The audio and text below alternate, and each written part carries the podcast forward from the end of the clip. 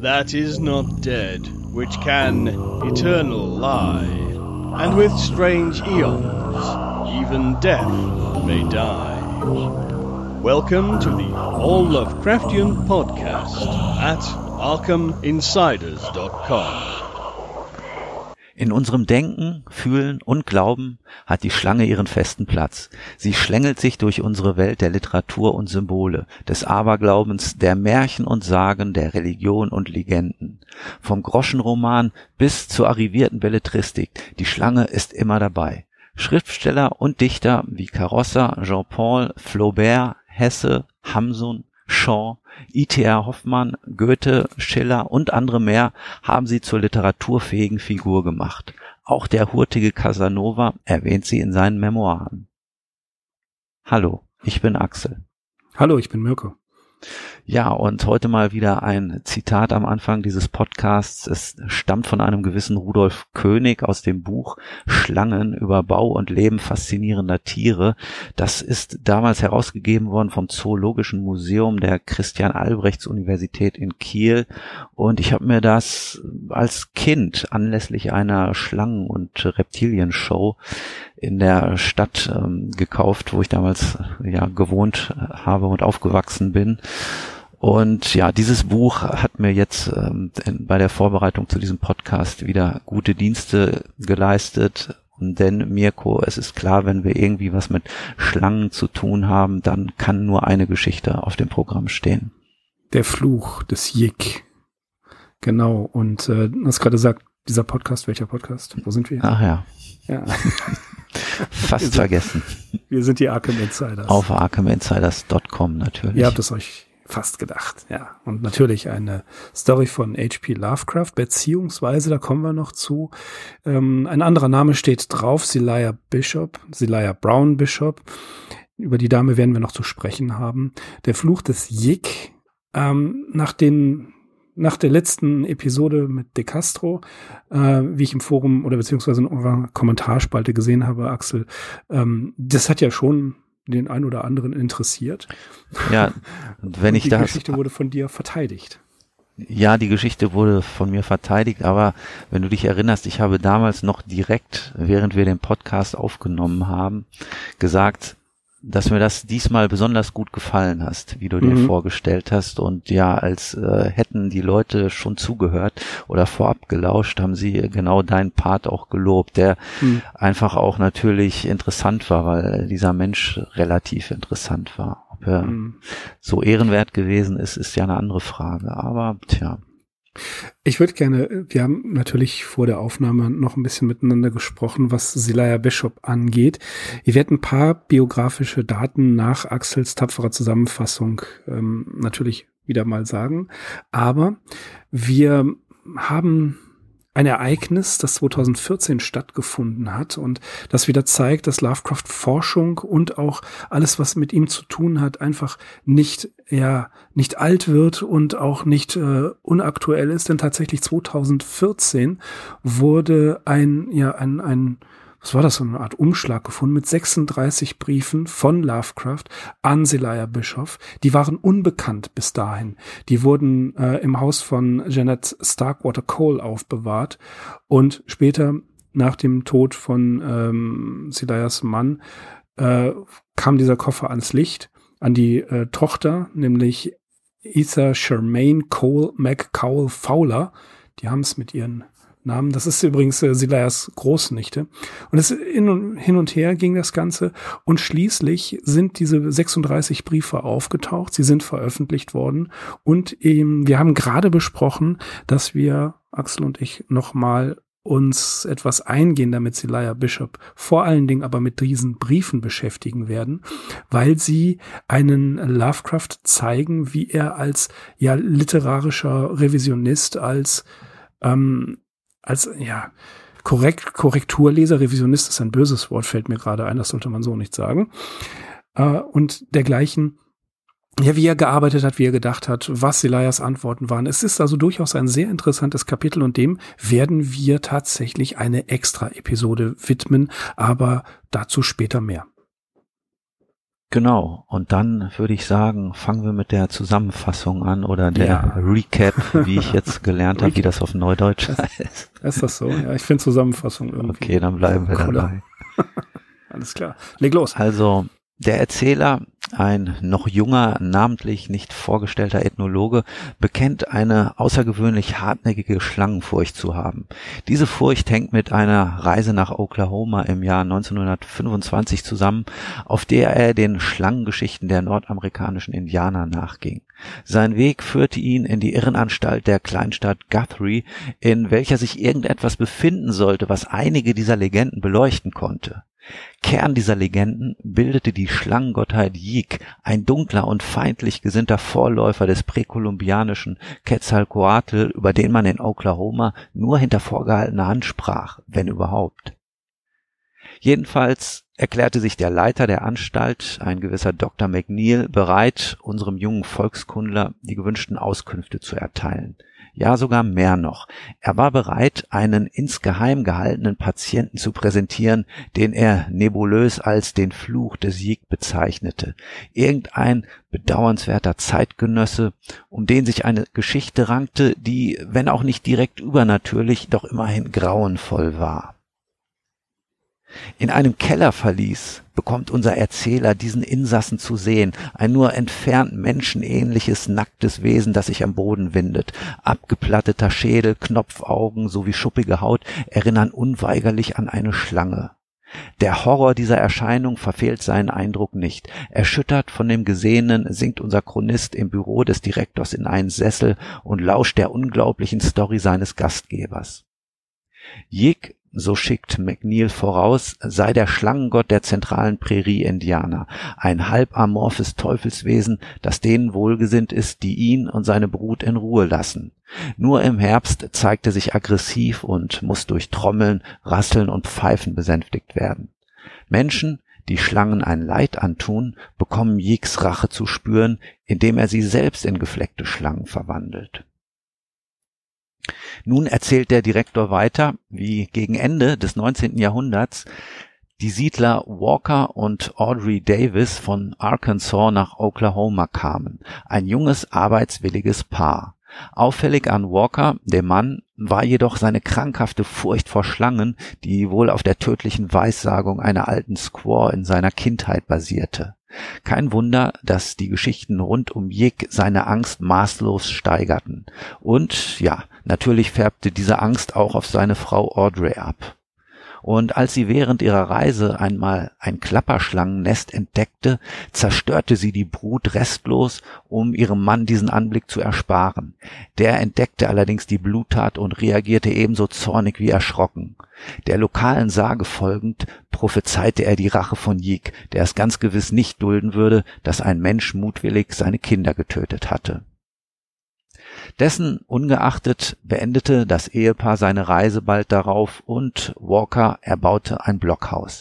Die ersten Kontakte zu den Nachbarn wurden geschlossen und mit zwei von ihnen, Joe und Sally Compton, freundeten sich die Walkers sogar an. Sally kannte diverse Geschichten rund um den Schlangengott und trug sie Audrey zu, die diese Horrorstories natürlich tunlichst für sich behielt und nicht an ihren Mann weitergab. Dieser hingegen suchte Trost und Rat bei den Indianern, denen er gegen Feuerwasser verschiedene Schutzzauber gegen die Schlangen abkaufte. So war der Herbst gekommen, jene Jahreszeit, in der Jeg und seine Brut besonders ungnädig waren. Tag und Nacht tönten die Trommeln der Ureinwohner, die besänftigend auf den göttlichen Zorn wirken sollten. Endlich schrieb man den 31. Oktober, Halloween, und was die Siedler nicht wussten, die Nacht des noch viel älteren urzeitlichen Hexensabbats der Prärie-Indianer. Gleichwohl veranstalteten die Davis ein Fest in ihrer Blockhütte, das höchstens durch einen plötzlichen Kälteeinbruch getrübt wurde. Inmitten von Tanz und Musik schien für Schlangenfurcht kein Platz zu sein, auch wenn im Hintergrund weiterhin unablässig die indianischen Tomtoms den Rhythmus vorgaben. Nachdem endlich die letzten Gäste gegangen waren, heizte Walker den Kamin an. Audrey und Walker legten sich ins Bett, der Hund zu ihren Füßen. Da wurden sie durch verdächtige Geräusche am Schlafen gehindert. Walker erhob sich wieder, um nachzusehen. Nachdem eine Lampe, nachdem er eine Laterne entzündet hatte, erblickten sie beide zu ihrem namenlosen Schrecken, wie der Boden der Hütte über und über von Klapperschlangen wimmelte. Walker fiel wie vom Blitz getroffen um und sein Weib saß im Dunkeln da. So war er also doch durch Schlangen umgekommen, genauso wie es die Prophezeiung aus seiner Kindheit hatte verlauten lassen, obwohl er freilich keinen giftigen Biss abbekommen hatte. Entsetzt lauschte Audrey in die Dunkelheit, die jetzt nur noch vom Ticken der Uhr gestört wurde. Sollte sie als nächste dran sein? Sie kannte die Geschichten, nach denen Jig Menschen in gefleckte Schlangen verwandelte. Sollte das ihr Los sein? Und dann sah sie einen menschenähnlichen Schatten von unten am Fenster auftauchen und hörte ein verhaltenes Atem. Jig war also persönlich erschienen. Hysterisch entschuldigte sie sich für ihre Tat und flehte um Gnade. Doch im selben Atemzug tastete sie sich zu einer Axt vor, die an der Wand hing. Todesmutig erhob sie die Waffe und hieb unablässig auf das Wesen ein. Als Sally Compton am nächsten Tag das Haus der Davies aufsuchte, bot sich ihr ein markerschütternder Anblick. Im Inneren des Hauses lag der Kadaver des Hundes, der durch die massive Wirkung von Schlangengift aufgebläht und dann geplatzt war. Daneben Walkers Leichnam wohl von den Hieben der noch herumliegenden, blutbefleckten Axt zerfleischt, jedoch ohne die Spur eines einzigen Schlangenbisses. Am grauenvollsten war jedoch das wahnsinnige Ding, das einmal eine Frau gewesen war, sich auf dem Boden wand und nur noch zischen konnte. So also hatte sich der Fluch des Yig doch erfüllt. Walker war ursprünglich nur in Ohnmacht gefallen, lebte aber noch. Als er wieder auf die Beine kam, hielt ihn Audrey für den Schlangendämon und attackierte ihn mit der Axt. Sie selbst wurde in dieser Nacht wahnsinnig und kam in die Anstalt des Dr. McNeil.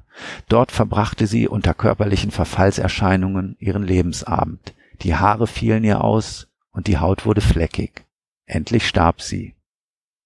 Sie starb, hakt unser Erzähler nach, ja, wer oder was aber war denn dann das Ding, das er in dem abseitigen Anstaltstrakt begutachtet hat? Das, so eröffnet der Direktor die grausige Pointe, habe Audrey neun Monate später zur Welt gebracht.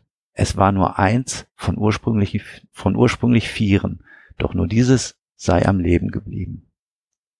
Seltsam, aber so steht es geschrieben. Ja, taugt auf jeden Fall für eine gute Gruselgeschichte. Die ist wirklich gut. Ja, der Fluch des Jig, Schlangen. Tatsächlich ähm, fallen mir zwei Dinge ein, die überhaupt nichts damit zu tun haben, und zwar der Dezember 2010 und der Name Sitara Falcon. Das wird äh, nicht jedem was sagen. Warum der Dezember 2010? HP Podcraft hat im Dezember 2010 tatsächlich die Episode zu ähm, The Curse of Yig äh, released und ähm, ich stand, ja, das ist, es war eisekalt. Ich stand an einer Ersatzbushaltestelle, weil die Bahn ausgefahren, ausgefallen war. Das heißt also, ich musste so ein bisschen durch Schnee stapfen und äh, auf den Bus warten. Hörte währenddessen noch diese eine Episode, The Curse of Yig. Und der Schauspieler Sitara Falcon, der heißt tatsächlich so, ich habe das recherchiert, der ist in der International Movie Database zu finden. Sitara Falcon hat die, ähm, ja, die Einspieler gemacht, also die Teile der Geschichte vorgelesen. Und das macht er so großartig, dass ich mich ja jetzt zwölf Jahre danach immer noch fast genau an seinen Tonfall erinnern konnte, weil er versuchte, diesen Dialekt und Akzent des, ähm, des Sprechers nachzuahmen. Und das war wirklich brillant. Das sind also diese beiden Dinge, die mir dazu einfallen. Zelaya Bishop, tja, der Blogger Bob Gay hat einen kleinen Blog-Eintrag über der Flucht des Yik äh, geschrieben und er, Kategor äh, er macht Kategorien, nämlich drei Kategorien von Pulp-Autoren, die seiner Meinung nach existieren. Zum einen diejenigen, die quasi untergehen die, äh, deren Namen man vielleicht irgendwo gelistet findet, die für wirklich ein paar Cents pro Wort oder pro Zeile gearbeitet haben und die aber nicht wirklich herausragen. Wenn man sich einige Weird Tales oder andere Magazine von damals bei archive.org anguckt, einige Namen kennt man, viele Namen sind untergegangen oder sind einfach nur noch da. Dann natürlich die zweite Kategorie, eine ganz kleine Gruppe von Autoren, die überlebt haben und die tatsächlich auch für das Genre unglaublich wichtig sind. Natürlich Robert E. Howard, Robert Block und, wie sollte es anders sein, H.P. Lovecraft. Und es gibt eine dritte Kategorie, sagt äh, Bob Gay in seinem Blog, dass hier Autoren sind, die in irgendeiner Art und Weise im Windschatten eines der Autoren aus Kategorie 2 mit überlebt haben. Ja, und wenn wir uns überlegen, Mr. Eddie, De Castro und eben Zelaya Bishop gehören zu dieser dritten Kategorie. Hätte Lovecraft nicht mit ihnen zusammengearbeitet, wären sie keine Briefpartner gewesen. So wie es meine Literaturlehrerin damals gesagt hat, sie wären der Literaturgeschichte anheimgefallen und nur noch irgendwo einen Namen. Tatsächlich durch die Bearbeitung von drei Geschichten, von denen wir wissen, nämlich der Fluch des Sieg, The Mount und äh, Medusas Coil hat Zelaya Bishop in irgendeiner Art und Weise dann doch mh, hm, literarisch zumindest überlebt. Wir wissen ähm, ein wenig über sie. 1897 wurde sie geboren und starb 1968. Sie war Revisionskundin und ja, sie, sie hat in ihrer eigenen Aussage nach an der Columbia Universität Journalismus äh, studiert und hat, mh, hm, ja, sie war Gerichtsreporterin und hat Kurzgeschichten und Artikel verkauft. Das jedenfalls schreibt sie in ihrer Erinnerung an H.P. Lovecraft äh, Pupil's View von Celia Bishop. Und damals ähm, habe sie einen kleinen Sohn gehabt, den sie damit sich und ihn äh, ernährt hat, was impliziert, dass sie möglicherweise geschieden war oder Witwe, das wissen wir nicht so genau. 1928 sagt sie, andere Quellen sagen 1927 ist sie in Cleveland gewesen und hat einen Buchladen besucht und tatsächlich der Buchladen von Samuel Loveman war das, der äh, natürlich kannte Lovecraft schon und sie hat mit ihm gesprochen darüber, dass sie ja jemanden sucht, der ihr ein paar Tipps geben kann, der ihre Arbeiten vielleicht korrigieren kann. Und Loveman hat natürlich sofort den Kontakt zu Lovecraft vermittelt, der in dieser Zeit ja ähm, Revisionsarbeiten und Korrekturarbeiten und tatsächlich Ghostwriting gemacht hat. Nun, das wissen wir alles. Ähm, Lovecraft ähm, sie, sie schreibt über seine Persönlichkeit, sie hat ihn kennengelernt, äh, Dinge wie, dass er den Old, Farmer nach, äh, Old Farmers Almanac gesammelt hat. Das ist alles sowas, was wir kennen. Ähm, tatsächlich, und da kommen wir in der vorhin von uns schon angesprochenen Folge noch etwas genauer drauf, ähm, sie hatte eigentlich einen eigenen Stil schreiben wollen, etwas anderes. Sie sagt von sich selbst, eigentlich habe sie romantische Erzählungen schreiben wollen und ähm, gar nicht so sehr äh, dieses dieses äh, Genre schreiben wollen, äh, in das Lovecraft sie mehr oder weniger ja, gedrängt hat, ist vielleicht ein bisschen zu stark ausgedrückt, aber tatsächlich ähm, wollte sie das gar nicht so machen. Sie wollte eigentlich andere Stories schreiben. Ähm, der The, The Curse of Yik, das ist so eine Sache.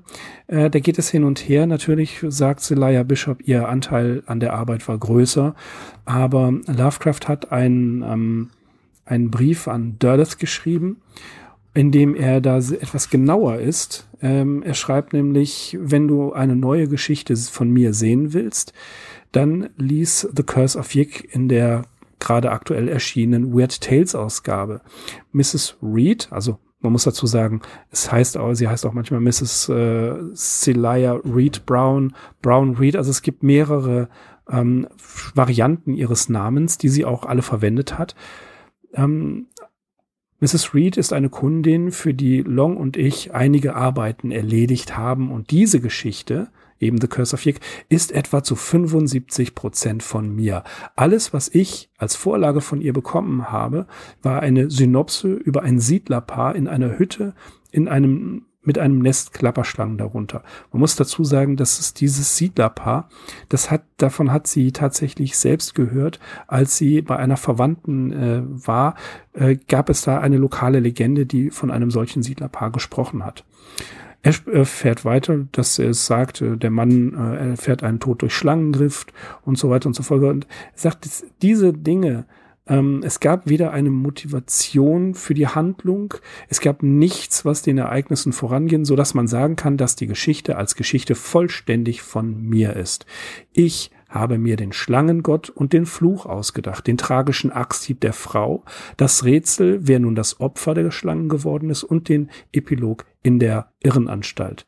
Außerdem habe ich die geografischen Akzente und den restlichen Hintergrund erarbeitet, wobei mir die vorgebliche Autorin einige Anhaltspunkte zwar geliefert hat, sie kennt Oklahoma allerdings hauptsächlich aus Büchern.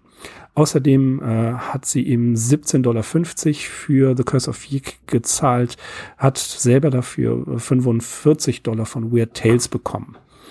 Ähm, Interessant ist auch, dass Lovecraft in einem anderen Brief erwähnt, dass sie ihm noch aus einer Arbeit vorher 25 Dollar schulde. Aber The Curse of Yig ist die eigentlich erste Geschichte, die wir aus dieser Kooperation kennen. So steht zu vermuten, dass es auch hier einen weiteren Text gibt, den Lovecraft allerdings überarbeitet hat. Also nicht geschrieben, sondern überarbeitet und für diese Überarbeitung hat er 25 Dollar haben wollen, die er nicht bekommen hat. Abschließend, ähm, wir wollen gar nicht so weit jetzt auf äh, Zelaya Bishop noch eingehen, das machen wir später. Muss man dazu sagen, die Korrespondenz mit den beiden, die ging tatsächlich, und deswegen ist das auch so spannend, über ähm, die reinen literarischen Hilfen hinaus. Das war ein bisschen mehr. Es ging auch mehr äh, über die Höflichkeiten hinaus. Tatsächlich ist Lovecraft Zelaya gegenüber sehr offenherzig und erzählt ihr Sachen aus seinem Privatleben, aus seiner privaten Geschichte einer Frau, ja. Und ähm, wir kennen Hazel Heald, wir kennen Sonja Green und tatsächlich äh, Lovecraft, The Ladies Man, scheint Zelaya zumindest einiges ähm, ja dargestellt zu haben aus seinem Leben, was denke ich nochmal genauerer Beachtung äh, verdient. Aber dazu kommen wir dann später mal. Jetzt sprechen wir über The Curse of Yik, die Geschichte, die ähm, ja richtig creepy ist, wie ich finde. Und äh, ja, was haben wir dazu zu sagen, Axel? ja, mein Eingangszitat äh, steuert ja schon in so eine Richtung, die man sich eigentlich schon denken kann, also Schlangen, ne? gerade in der Folklore. In Märchen und Sagen erfreuen sich Schlangen ja seit jeher großer Beliebtheit und äh, eigentlich weltweit. Also ich habe zum Beispiel äh, in der Vorbereitung für diesen Podcast auch irgendeine Story äh, oder ein Märchen der Pawnee Prärie-Indianer gelesen. Da geht es zum Beispiel um zwei Brüder, von denen sich einer nach einer magischen Mahlzeit aus Knochenmark und Kaninchenfleisch in eine Klapperschlange verwandelt und so dem Bruder zu großem Kriegsglück verhilft. Wir haben die Schlange in diversen Schöpfungsmythen. Dort spielt sie eine wichtige Rolle und durchaus nicht nur in der Bibel. Und die vergöttlichte Schlange, ja, die ist vielleicht am bekanntesten in der Gestalt Quetzalcoatl, der gefiederten Schlange, die im präkolumbianischen Amerika verehrt wurde. Und genau auf diesen Mythos kommt Lovecraft ja auch zu sprechen, wenn er eben seinen Protagonisten herausfinden lässt, dass Yik irgendein obskurer Vorläufer des weithin bekannten Quetzalcoatl gewesen sei, allerdings eine entschieden düstere und menschenfeindlichere Erscheinung. Ähm, an seine Auftrag Auftraggeberin schrieb er dazu am 9. März 1928, ich fügte die fertige Schlangen, ich füge die fertige Schlangengeschichte bei, der ich den Namen The Curse of Yeek gegeben habe. Die Gottheit, um die es geht, ist gänzlich ein eigenständiges Produkt meiner Götterlehre.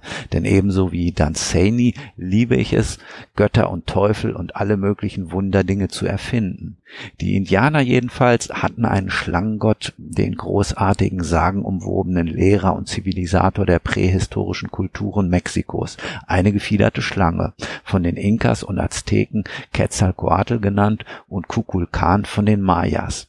Allerdings, und hier haben die Herausgeber des äh, von dir erwähnten Buches, welches diese neu entdeckten Briefe abdruckt, The Spirit of Revision, eingegriffen und angemerkt, irrte sich Lovecraft hierbei, denn äh, die Inkas der südamerikanischen Anden verehrten Quetzalcoatl nicht und hatten auch keine gefiederte Schlange in ihrer Mythologie.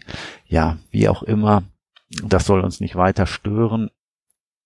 Ich sage allerdings vorab schon mal, dass ich vielleicht im Gegensatz zu der letzten Geschichte, The Last Test, hier der etwas kritischere Leser bin als du, Mirko, weil für mich äh, ist das doch einfach nur eine typische Rache-Story, äh, die sich vielleicht auch gut in einem der notorischen EC Comics gut gemacht hätte.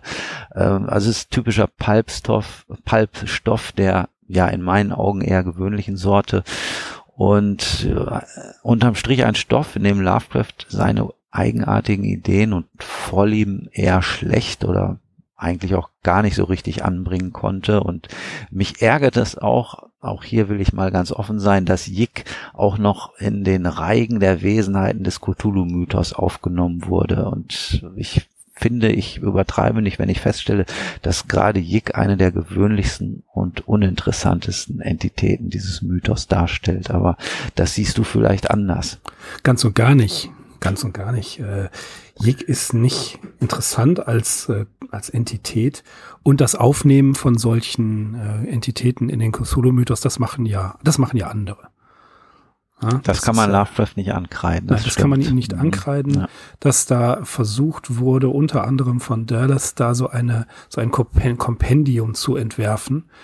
Und äh, dass man dankbar natürlich solche Dinge aufgreift, um dem dann irgendwelche Hitpoints zu geben, ja, bitte, das ist völlig in Ordnung, aber ähm, schießt nicht mal am Ziel hinaus, es kommt gar nicht mal zum, bis zum Ziel. Dass man da alles aufgreift und irgendwie versucht, da reinzubringen, das äh, ist genau das, was Lovecraft eigentlich gar nicht intendiert hat damit. Aber ich werde dir ähm, mindestens ein paar Sachen sagen, äh, um klar zu machen, dass die Geschichte so schlecht nicht ist. Es geht zum Beispiel um die Konstruktion. Natürlich haben wir den Epilog eines namenlosen Erzählers, haben wir immer oder oft bei Lovecraft, das ist ja auch so Seins. Ja, das ist eine Pulp-Erzählung, aber sie ist eine von der besseren Sorte, wie ich finde. Warum? Unter anderem erstmal ähm, dieses, dieses äh, Aufbauen, äh, da ist dann der namenlose Erzähler. Der kommt erstmal direkt raus mit, verdammt, ich habe Angst vor Schlangen und zwar hat das folgenden Grund. Na, ist schon nicht schlecht. Dann eine Irrenanstalt, das ist schon mal äh, auch immer sehr gut.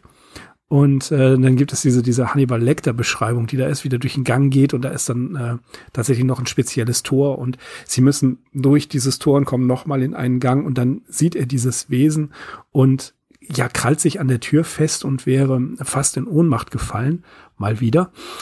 Ähm, was ich daran so interessant finde, ist, man kennt es ja unter anderem auch bei Lovecraft, dass die am Anfang der Geschichte, darüber haben wir ja schon oft gesprochen, direkt das Pulver verschießen und sagen, das und das ist passiert. Ich habe meinen Freund erschossen, ich habe sechs Kugeln auf ihn gefeuert. Und dann kommen erstmal 40 Seiten Prosa. Die Frage ist hier, ist das sinnvoll? Ja, tatsächlich. Man will ja wissen, warum er das gemacht hat. Ne? Mein Lieblingsbeispiel ist das Sams, warum sitzt Herr Taschenbier auf dem Dach? Das habe ich ja schon mal gesagt. Und dann wird, wird erstmal 40 Seiten erzählt, was da passiert ist. Und hier ist es so, man liest das Ganze und dann guckt er durch dieses Guckloch in, in der Irrenanstalt und sieht dieses Merk, diesen, diesen Schlangen-Mensch-Hybriden und man denkt, ja super, das Ding ist noch nicht mal ein Drittel am Laufen und du hast den Horror-Effekt jetzt schon gebracht und jetzt soll ich mir noch antun, warum das so ist. Okay, das tut man. Man liest es weiter. Man äh, fragt sich, okay, der, der Knalleffekt scheint ja schon da gewesen zu sein. Er hat dieses Wesen gesehen und jetzt erfahren wir, wie dieses Wesen entstanden ist. Ja gut, wir lesen mal weiter, aber tatsächlich, das ist gar nicht der Knalleffekt, sondern der Knalleffekt am Ende, die Schockwirkung ist, dass es das Kind der äh, äh, von, von, von Audrey ist. Das, finde ich, ist eigentlich wirklich gut konstruiert. Man wird da auf eine falsche Fährte gelockt. Und das wird man besser als in den Geschichten, die wir vorher besprochen haben. Insofern, da Lovecraft freimütig sagt, 75 Prozent dieser Story sind von mir, können, brauchen wir gar nicht Rätsel raten, ähm, wie die Konstruktion dieser Geschichte gewesen ist. Bei den anderen, gerade bei De Castro, vermuten wir es. Hier sagt das ganz klar, was seins ist. Und darum ist das eine Unterhaltungsgeschichte, die, wie ich finde, mit dem ganzen Folklore-Zeug dann, äh, ja, sie, sie tötet versehentlich die Klapper, ja, nicht versehentlich, sondern absolut mit voller Absicht die Klapperschlangen, weil sie ihren Mann eigentlich beschützen will. Damit beschwört sie den Fluch hinauf und dann auch beschrieben, wie diese Siedler dort leben. Das finde ich, diesen Lokalkolorit, äh, obwohl es gar nicht Neuengland ist, ähm, finde ich eigentlich doch sehr gut gemacht. und dann am Ende zu sagen, ja, das war gar nicht wirklich ähm, die verfluchte Frau, ja, sondern das sind die Kinder der verfluchten Frau. Das finde ich gut.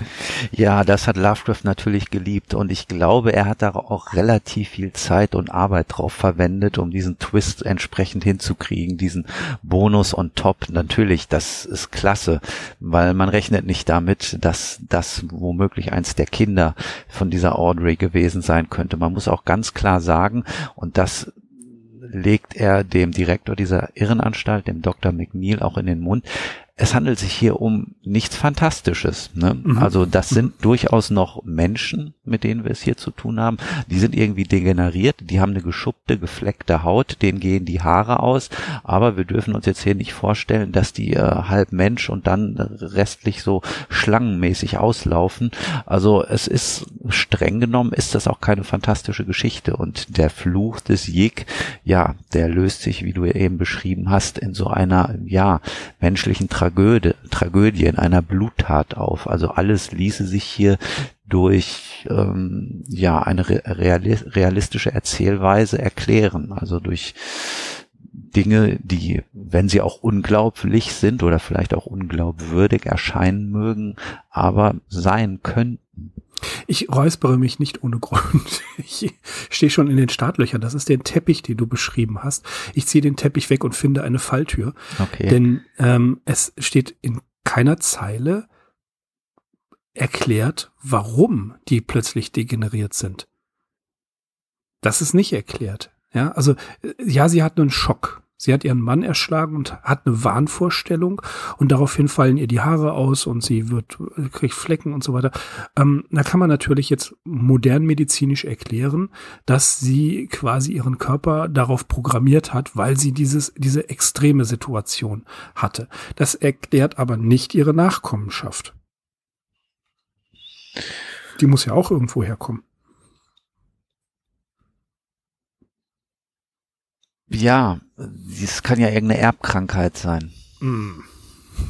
Ich glaube, das ist die Hintertür, die Lovecraft hier so, auch wenn sie recht klein ist und recht äh, gut versteckt ist, sich noch offen gehalten hat. Wir sind weil, noch eine Tür gefunden. Weil er wollte nicht auf so einen konventionellen Plot hinaus, dass die wirklich von einem Schlangengott verzaubert wurden sind, der ja nie offen, auftaucht. Ja, ja okay. er lässt das ja offen. Ja, er, er spielt offen. ja nur mit der äh, Legendenhaftigkeit ne, dieses Mythos so, aber er lässt ihn ja eben nicht auftauchen, sondern ganz im Gegenteil, er lässt ähm, den Walker in Ohnmacht fallen, wieder aufstehen und sie soll ja nur denken, dass das dieser Schlangenteufel ist. Der begegnet uns ja an keiner Stelle und sie äh, wird auch nicht der Gestalt Opfer des Fluches, dass er sie in eine Schlange verwandelt. Nein, sie verfällt halt, ihr fallen die Haare aus äh, sie kriegt eine fleckige Haut. Das sind erstmal noch nicht mal besonders ungewöhnliche Alterserscheinungen.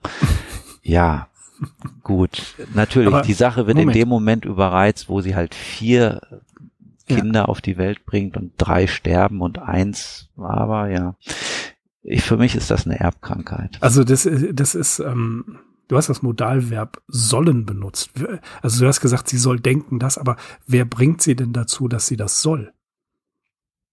Die ähm, ganzen Legenden und die Geschichten, mit denen sie sich ja auch ähm, ausgiebig beschäftigt also, hat. Also sagst du, die ist wahnsinnig geworden und ist ja, ja, die natürlich diese körperliche Reaktion. Richtig, gehabt. die ist ja deswegen ist ja auch folgerichtig in der Anstalt gelandet und Lovecraft lässt da auch keinen Zweifel dran, mhm. ähm, dass nicht nur der Walker, sondern auch Audrey, die haben sich also bis oben hin selbst gefüttert mit diesen Geschichten und selbst wenn sie die stärkeren Nerven hat, was sie sogar bedauert in der Geschichte, mhm. sie äh, bedauert das ja, dass sie nicht auch einfach in Ohnmacht fallen kann, sondern dass sie da noch in dieser Dunkelheit hockt. Sie schafft es natürlich auch nicht, die Lampe einfach anzuzünden oder eine zweite Lampe äh, zur Hand zu nehmen und dass sie quasi ja ihrer Vision ausgeliefert ist. Die sitzt jetzt da im Dunkeln und rechnet, dass der Jick irgendwie kommt und auch an ihr sich rächen wird. Und als dann eben der Walker wieder sich mühsam erhebt und äh, auch anfängt wieder zu atmen, denkt sie und soll man denken, dass jetzt Yick irgendwie eingestiegen ist. Also so, so ein bisschen mhm. umständlich, wie Lovecraft das auch immer macht. Auf einmal schob sich eine menschenähnliche Gestalt zwischen sie und den Fensterausschnitt, so dass der Leser, der Unvoreingenommene denkt, von außen nähert sich jetzt irgendwas, aber nein, Lovecraft, das weiß man dann nachher, ne, diese Gestalt sollte sich natürlich von innen, im Inneren des Raumes erheben, eben weil es der, ähm, der Walker war, der jetzt wieder mhm. auf die Beine kommt. Also ist Wahnsinn die Erklärung dafür. Ich meine, klar. Ein, das ist keine neue Erklärung bei Lovecraft. Nicht bei Lovecraft. Also ähm, ein Schockmoment kann ja diverse Krankheiten wie zum Beispiel Multiple Sklerose auslösen oder Epilepsie auslösen, was man vorher nicht hatte. Und dann gibt es einen Trigger und dann passiert das. Also das wäre dann ja die Theorie zu sagen, das, was sie, die, die, die schaukeln sich die ganze Zeit hoch, die verfestigen sich in ihrem Wahn, weil auch die Umwelt, also das ständige Trommeln zu dieser Zeit, ist ja auch interessant. Ne? Also die, die, die, ähm, die Ureinwohner trommeln pausenlos durch, um Jig fernzuhalten oder milde zu stimmen. Das ist ja dann auch so, du komm, kannst diesem Geräusch ja gar nicht entkommen. Nee, das ist enervierend auf die Dauer. Ja, und das genau. wird hier durchgängig ähm, durchgehalten auch. Ja, das, das, wird immer wieder genau, erzählt. Ja, ja. Und zwar denkst du dir äh, auf der einen Seite, jetzt wiederholst du dich. Nein, aber die Tatsache, dass es ja die ganze Zeit, wie du schon sagst, enervierend da ist, das soll der Leser ja auch spüren. Mhm. und da, daher ähm, ist dieses immer wieder Erwähnen der Trommeln, der Tomtoms, natürlich sinnvoll. Ne, weil es genau diesen Effekt auslöst, den die Protagonisten, den die Figuren in dieser Erzählung eben haben. Mhm. Ja, aber trotzdem ist es für mich noch nicht die, die, der, der Weisheit letzter Schluss. Weil ich, ähm, klar, das wird so aufgebaut, dass, dass äh, der, die, die äh, Koryphäen sagen, das kann eine Erbkrankheit sein. Das ist alles völlig natürlich. Es geht alles mit rechten Dingen zu. Wir können nur nicht erklären, warum. Ja, aber das ist der Standpunkt, den der Dr. Neil eben vertritt. Und mhm. er sagt das halt auch, ne, dass im Prinzip so grässlich das alles ist und so unglaublich, aber eigentlich ist nichts Außergewöhnliches oder nichts Übernatürliches passiert. Er, oder er will sich das nicht eingestehen, weil er sagt, das äh, kann nicht sein, was nicht sein darf. Mhm. Was natürlich ein Hammer ist, warum ist in der Nacht der Boden dieses Blockhauses auf einmal mit Klapperschlangen bedeckt. Ne? Also mhm. das ist natürlich, das ist schon sehr gewagt, so ähm, so eine Entwicklung da einfach reinzubringen und äh, dieses Erscheinen der unzähligen Klapperschlangen in allen möglichen Formen und Größen gar nicht weiter zu erklären. Das ist für mich eigentlich die Stelle, da wäre ich am ehesten geneigt zu sagen, okay, also hier hat irgendeine übernatürliche Macht ihre Finger oder ihre Klauen hm. oder was auch immer im Spiel. Ja. Keine Klauen und keine Finger, ja, genau. weil, Eben. weil Schlange. Hm. Ja, das, aber ansonsten gebe ich dir natürlich recht, die Geschichte ist in sich schlüssig, die ist gut erzählt, gut komponiert und natürlich ist es bemerkenswert, dass Lovecraft gleich am Anfang mit diesem im Filmischen äh, würde man ja wahrscheinlich sagen, oder in jeder darstellenden, bildenden Kunst würde man sagen, mit dem visuellen Effekt gleich so rausrückt, was man mhm. ja ne, eigentlich sonst immer möglichst zu vermeiden sucht, um die Spannung aufrecht zu erhalten. Und äh, damit kommt er jetzt sofort gleich um die Ecke, weil er ja äh, auf ein ganz anderes Ziel hinaus will. Also er möchte eben diesen Bonus- on Top-Effekt noch, der aber ja auch, wie ich schon sagte, ganz typisch ist für Lovecraft. Er versucht mhm. immer so großartig, so ähm, beinahe schon pompös auch auszusteigen, so dass er wirklich uns mit dem letzten Satz nochmal den Atem verschlagen möchte. Ist ihm aber gelungen tatsächlich. Ja, hier klappt das auf jeden Fall, ja. genau. Also es ist hm. kein kosmischer Horror, das ist mal klar. Nee. Das ist, das ist eine, eine gut konstruierte, solide Gruselgeschichte, die man sich, äh, die man sich anhören durchlesen kann, durchlesen. Ich habe sie ähm, im Original gelesen auf äh, hplovecraft.com, aber der gute Gregor hat sie auch vertont und äh, mit, mit verschiedenen, ähm, also er zeigt da wieder die Bandbreite seiner Stimme, kann man auf YouTube hören. Der Fluch des Jick von Gregor Schweitzer vorgelesen. Uh, das hat mir sehr viel Spaß gemacht wieder weil er da auch den, den, den äh, Leiter der Irrenanstalt mit einer anderen Stimme belegt und dergleichen. Und äh, das war schon Das war ein Schmankerl, finde ich, äh, kann man sich auf jeden Fall antun. Ähm, ja, was, was mir auch noch ein, eingefallen ist, ist ähm, Margaret Murrays, der äh, Witch Cult in Western Europe. Natürlich sind wir nicht in Western Europe, aber das ist ja ein wichtiges Buch, insbesondere im Zusammenhang mit The Call of Cthulhu. Da wird ja gesagt, dass ähm, ein quasi Kult überlebt hat im, ja, im, im, im Schatten. Ne? Also, dass alles, was in irgendwie diese, diese Kulte, in bestimmte Kultecke geht, dass das alles miteinander verbunden ist und dass das irgendwie alles im Untergrund weiter stattfindet. Und das haben wir hier auch mit den, mit Yik als Urvater aller Schlangengötter und dass sich dieses Narrativ des Schlangengotts komplett im amerikanischen Raum und auch im südamerikanischen Raum verbreitet hat, dass es migriert ist, das ganze Motiv und dass es einen gemeinsamen Ursprung hat. Du hast es natürlich gerade schon gesagt, was fällt einem als erstes ein, wenn man so eine berühmte Schlange hört, ne? Nangini natürlich, aus der, nein, Quatsch. Die Schlange aus dem Paradies, ist ja klar. Ne?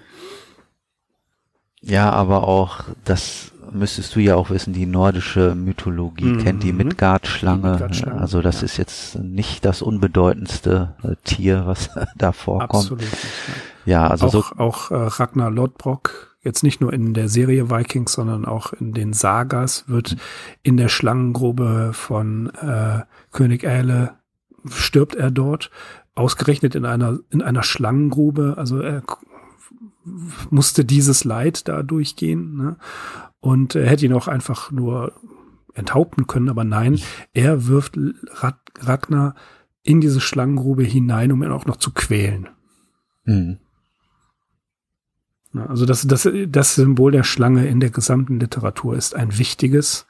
Da kann man äh, einen eigenen Podcast mit mehreren Folgen drüber machen, aber das machen wir nicht. Das ist, äh, das ist soweit. Ne? Und ich würde sagen, Axel, für heute in einem Punkt muss ich dir noch Punkt. beipflichten. Okay. Ähm, dieses Lokalkolorit ist tatsächlich ganz schön oder doch zumindest bemerkenswert, weil natürlich fragt man sich, was hat Lovecraft mit Oklahoma zu tun? Und äh, wir haben es ja auch schon eingangs gehört, mit den notwendigen Informationen hat ihn ähm, seine Auftraggeberin versorgt, die allerdings auch viel aus Büchern herausgelesen hat. Aber es gibt auch noch eine schöne Briefstelle, die aus dem jetzt schon genannten Buch stammt da schreibt Lovecraft nämlich an Miss Reed im Februar 1928, also er ist noch in den, in der Ausarbeitung der Geschichte. Wie bei vielen Leuten aus dem Osten sind meine Kenntnisse des Westens äußerst vage und unvollständig, so dass ich zugegebenermaßen ohne Übertreibung sagen kann, dass ich durchaus mehr weiß über Ctesiphon und das Paterreich, Samarkand und die sogdianischen Ebenen jenseits des Oxus oder über Timbuktu und die Geheimnisse des Ahaga-Gebirges in der Sahara, als über Geschichte, Leben, Topographie und das allgemeine Kolorit Oklahomas im 19. Jahrhundert. Nice. ja, very nice. Ja. Das am Anfang Ktesiphon und das Paterreich. Das sind irgendwelche Gegenden äh, in Mesopotamien, Zweistromland, äh, Samarkand mhm. und sogdianischen Ebenen, Zentralasien, ja, Afrika. Ja, also erstaunlich, wo Lovecraft sich überall auskannt. Ja, das, das schreibt sie übrigens in ihren Erinnerungen auch. Mhm. Aber ein guter Übergang zum Ende, denn darüber werden wir noch sprechen. Äh, nicht in der nächsten Folge. Äh, wir bewahren uns das noch ein bisschen auf. Wir haben ja noch zwei Geschichten von Celia Reed, Celia Bishop, Celia Brown Bishop. Äh, und denke, dazwischen werden wir das irgendwo einflechten können, oder? Genau. Und mhm. beim nächsten Podcast gibt Podcast gibt es ein Wiedersehen oder besser gesagt ein Wiederhören mit unserem Freund De Castro. Dann haben wir es aber auch endlich geschafft. Dann haben wir den zumindest durch, ja. Das ist auch gut so. Gut, liebe Arkham Insiders, es hat mir diesmal Spaß gemacht, mir diese Geschichte anzutun. Axel war tapfer und hat eine Zusammenfassung geschrieben, die der Lovecraft Enzyklopädie würdig ist. Und wir bedanken uns fürs Zuhören und verbleiben wie immer mit den besten Grüßen und sagen Tschüss bis zum nächsten Mal. Ich bin Mirko. Ich bin Axel. Wir sind die Arkham Insiders. Auf arkhaminsiders.com. Macht's gut. Tschüss.